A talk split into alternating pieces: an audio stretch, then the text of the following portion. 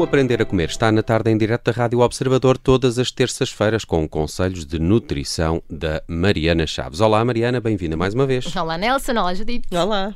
Olha, hoje vamos falar aqui de uma proposta de um ouvinte. De resto podem mandar as vossas sugestões para marianachaves.observador.pt e nós vamos tentar abordá-las aqui neste podcast. Uh, Mariana, uh, um dos nossos ouvintes uh, sugeriu que falássemos de psyllium. Espero ter dito bem. Disse bem? Lindamente. Psyllium. Isto pode ser, sei, tem nome de medicamento, tem nome de muitas São- coisas. são Tem nome mágica. de medicamento São em, mágica. em latim, é? Uma coisa qualquer que o Asterix dá ao Obelix, né? Exatamente. Psyllium. Ele precisava, o Obelix precisava sim. Achas que ele tinha obstipação? Bem, o que é afinal o Psyllium? Porque eu, eu nunca tinha ouvido falar. Então, o Psyllium, olha, vou ser direta, ele vende-se sob a forma de pó de cápsula, assim é mais fácil.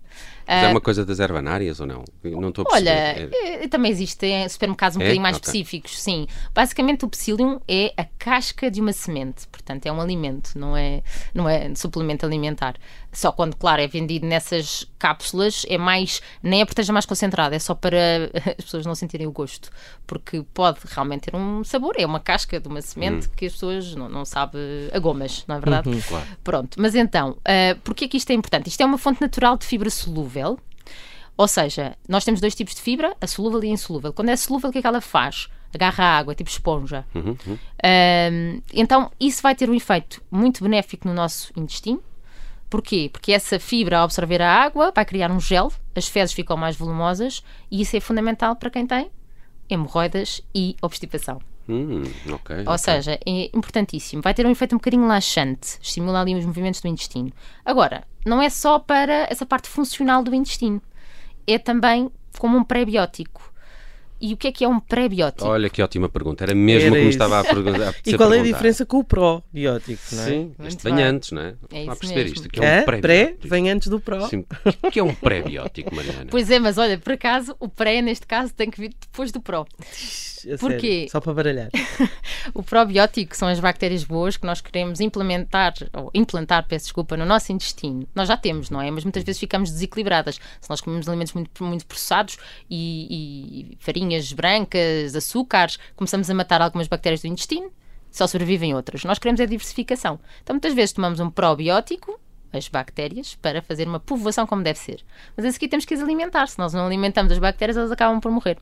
Elas consomem fibra, é o alimento delas. Portanto, sabemos que o psyllium é um excelente alimento para as nossas bactérias, portanto, é um excelente pré-biótico. Assim como nós temos mais o quê? Vamos pensar, temos o kefir, temos ah, aquelas couves fermentadas, temos o kombucha, nós temos muita coisa que tem efeito pré-biótico.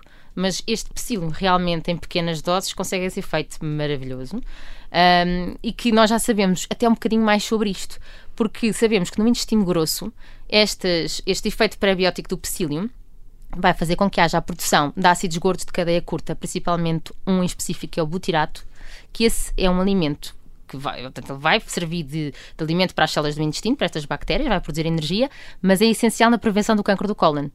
Portanto, isto tem, nós já conseguimos saber a ligação. Por isso tem especial interesse para toda a gente que quer ter um intestino saudável. Que, que já sabe que hoje em dia é fundamental, não é? Exato, para todos nós. Muito bem, para além disto, o que é que nós podemos ver? Há artigos a falar sobre o efeito do psyllium como protetor da saúde cardiovascular. Antigamente nós achávamos, ok, uma fibra solúvel, como existe, olha, vou dar outro exemplo, a cenoura também tem fibra solúvel, mas não tão impactante como o psyllium. Ahm, sabíamos que a fibra solúvel tinha a capacidade quase de eh, sequestrar o colesterol para que, eh, portanto, reduzir o, o nosso valor de colesterol no sangue. Nós agora sabemos um bocadinho mais do que isto. É que o consumo realmente de psyllium, regular, não é? Ajuda ah, também ah, a reduzir os marcadores. Esses, os convencionais será o colesterol LDL, que toda a gente diz que tem que ter o valor bom, mas também os chamados marcadores não convencionais ou alternativos, como sendo a, a ApoB, a apolipoproteína B. Ou seja, quando os médicos veem uma pessoa que está com risco cardiovascular um bocadinho mais aumentado, como sendo tensão alta ou alguma ah, historial familiar que leva a crer que essa pessoa tenha que ter mais cuidado, pode fazer a avaliação de marcadores um bocadinho mais alternativos como este, e nós sabemos hoje em dia que o psyllium, feito de forma regular, também consegue reduzir esses marcadores. Um, e, e, há um estudo que, se as pessoas quiserem ver, de 2018, do American Journal of Clinical Nutrition, exatamente sobre isto, sobre o psyllium na saúde cardiovascular. Uhum. E eu fiquei curioso, uh, indo um bocadinho atrás, já ao início da nossa conversa, como é que nós encontramos isto numa prateleira? Que aspecto é que isto tem? E, como e é que isto, é que se toma? Quanto, quanto é que se toma e como é que se toma? Ok, porque se eh, ele suga água, uh, se calhar vamos precisar um bocadinho mais de água ou não? Sim, sem dúvida. Não, isto tem que ser sempre com água, porque uh, e sim, fibra em geral, mas isto é uma fibra potente. Se nós não bebemos água, podemos nos pôr aqui em, em trabalhos. Portanto, isto é uma coisa que uh, vá, as pessoas não sei se têm ideia, mas para tomar um comprimido devíamos todos beber um copo de água. Hum. Mas estamos a suplementar aqui o psyllium, com certeza tínhamos que aumentar a quantidade de água. Então, o, o que é que nós temos aqui em termos de quantidades? Um, estamos a falar em colheres de chá, está uhum. bem? Uhum. Portanto, será entre 1 a 4 colheres de chá, deveria ser o consumo mais ou menos uh, uma diário. Vez, uma vez por dia? Portanto, eh, o consumo uh, cada vez deverá ser essa colher de chá. Pode uhum. ser uma, duas, três, quatro vezes ao dia. Okay. Uh, sempre acompanhado de bastante água. Agora, o psyllium pode-se utilizar dentro da, da alimentação, que é isso que é suposto. Misturá-lo com outras coisas? Sim, porque é assim, se for em cápsulas, eu diria que é uma é um hábito que não se cria, não é? Porque, ora fazemos, ora não fazemos. Pronto. Comprimidos é uma chatice. Pronto, portanto, aqui uh, ele acaba, não sei se as pessoas sabem, mas ele é um ingrediente ótimo para pães e bolos sem glúten. Porquê? Porque ele dá elasticidade, é um agregante. Misturas na farinha, na confecção do, do Misturas pão? na farinha, exatamente. Okay. Não substitui a farinha, é substitui o glúten. Pronto, num pão sem glúten, num bolo porque, sem glúten. Porque a farinha que não tem é. glúten é, não tem essa elasticidade, é muito mais dura de trabalhar, não é? E mais pesada, exatamente. Também dá para engrossar molhos, como um estofado, uns purés. Oh, isso é ótimo. Pôr dentro do rolo de carne, pôr dentro das almôndegas. E não estraga muito o sabor da coisa? Não. Se fores uma colher de chá também não tem. Olha, nada. aquilo que tenho, as pessoas têm que pensar é, sabor nós conseguimos com o quê? Com coentros, com, com salsa, com... Tomate, com... Com a cebola, com o azeite. Isto não, não muda grande coisa, até porque estamos a falar de poucas quantidades, não é? Mas também quem não... Metias num batido ou assim? É, quem não cozinha eu acho que é isso, é um batido, é um iogurte também vai, não é? Uhum. Um, mas sempre com bastante água, essa parte é importante. Eu não sei se as pessoas sabem, mas para além da questão do colesterol, também temos a questão da, da, glucose, ou seja, nós conseguimos também fazer com que a absorção da glucose seja mais constante, portanto, evitar picos de insulina, e isto acaba por também nos controlar um bocadinho na fome. Pronto, por isso também fica aqui a dica que, que é um bocadinho aqui a abordagem. Só tem vantagens. Só tem vantagens. Pronto. Eu nunca tinha ouvido falar disto.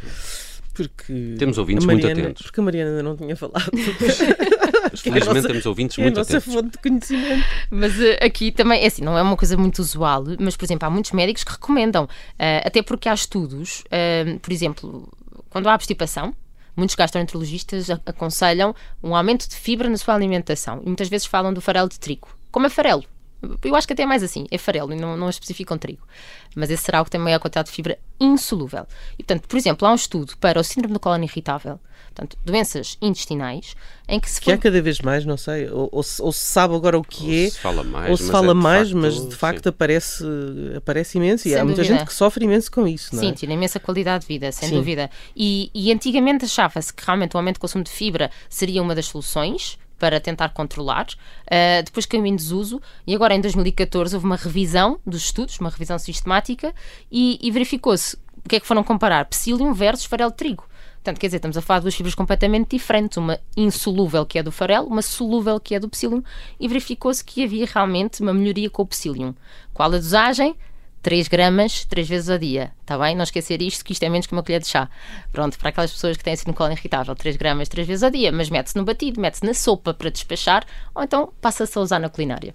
Muito bem, ficamos hoje a conhecer o psyllium. É, no fundo, uma, uma casca, não é? De uma semente, ainda por cima não vem de perto, vem da Índia, segundo uh, percebi. Uh, foi aqui uma proposta de um ouvinte. Podem mandar também as vossas sugestões. Já, para... já vou fazer pedidos para, para depois, porque agora quero o probiótico. Não é? Falamos do pré-biótico, agora da próxima temos que falar do probiótico. Próximo combinado. programa. Fica combinado, até porque já estamos a alimentar os bichinhos. Uh, depois vamos falar dos bichinhos propriamente ditos. falamos de psyllium no Aprender a Comer. amanhã também, quarta-feira, sai uma nova newsletter da Mariana Chaves. Posso comer, mas podem sempre mandar as vossas sugestões de temas para marianachaves.observador.pt. Mariana, muito obrigado. Até para a semana. Obrigada, até, até para, para a semana. semana.